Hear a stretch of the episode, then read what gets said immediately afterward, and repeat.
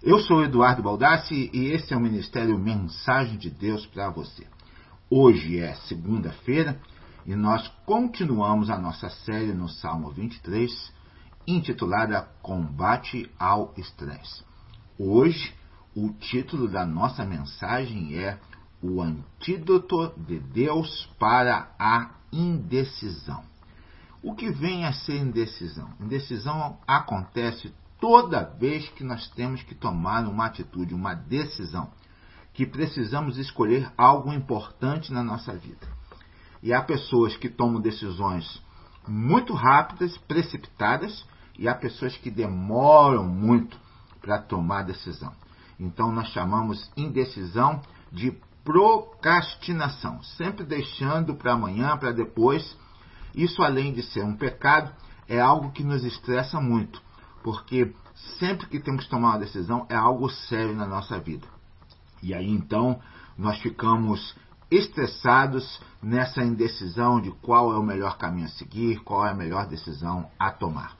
O Salmo 23, versículo 3 diz o seguinte: Ele me guia pelos caminhos de justiça por amor do seu nome. Hoje vamos então aprender como ovelhas a receber de Deus a direção, já que o Salmo diz que ele nos guia nos caminhos da justiça.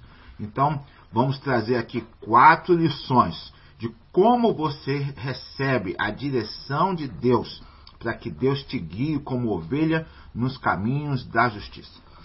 A primeira lição que nós tiramos aqui é que precisamos admitir que nós necessitamos de um mentor. Toda vez que nós vamos na nossa vida tomar decisão, nós precisamos de um mentor.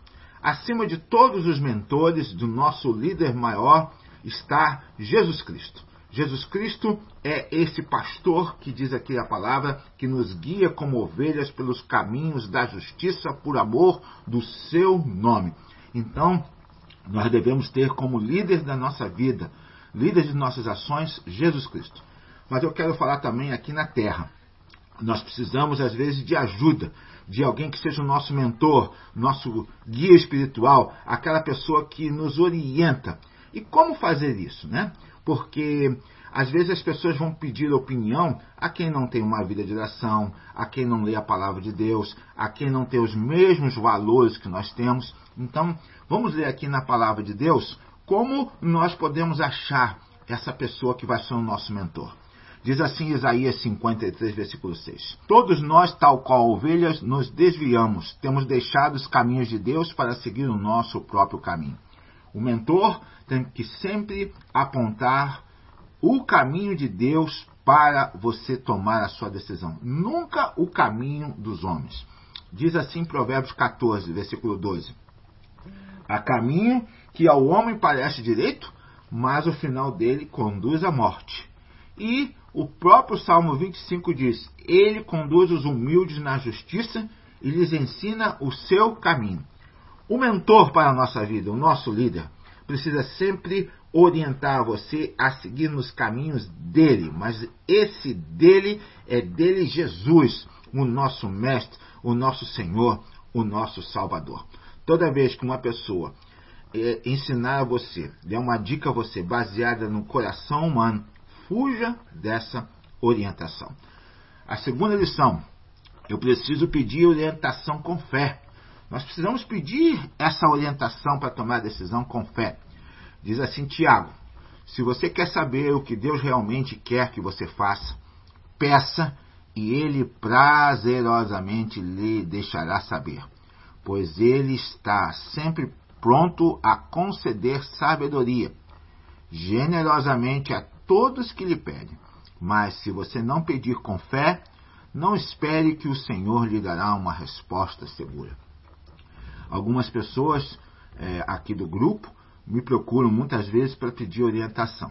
E sempre que possível, eu digo para essa pessoa seguir a palavra de Deus e orar para pedir a Deus que mostre, porque Deus, esse Deus maravilhoso que nós pregamos, que nós seguimos, que nós ouvimos a palavra dele, diz a palavra que se a gente pede, ele mostra. Então muitas vezes eu digo para as pessoas: olha, olha a Deus, Peça para que Deus abra uma porta, feche uma porta, para que Deus dê um sinal, para que Deus fale através de pregadores da palavra de Deus, de versículos ao seu coração.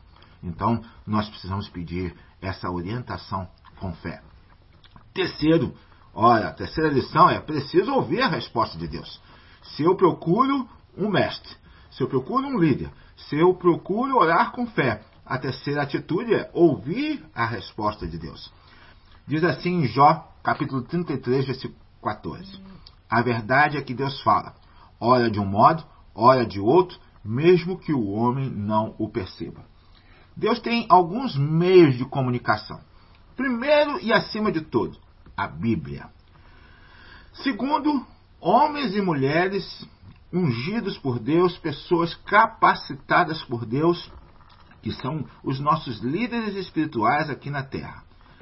Terceiro, impressões. Deus fala ao coração. Deus fala ao nosso coração. Nós temos o Espírito Santo de Deus, então Deus dá impressões no nosso coração. Quarto, circunstâncias. É o que nós falamos de portas abertas, portas fechadas. E uma quinta e curiosa forma de Deus falar, através da dor. Isso mesmo, Deus fala através da dor, do sofrimento.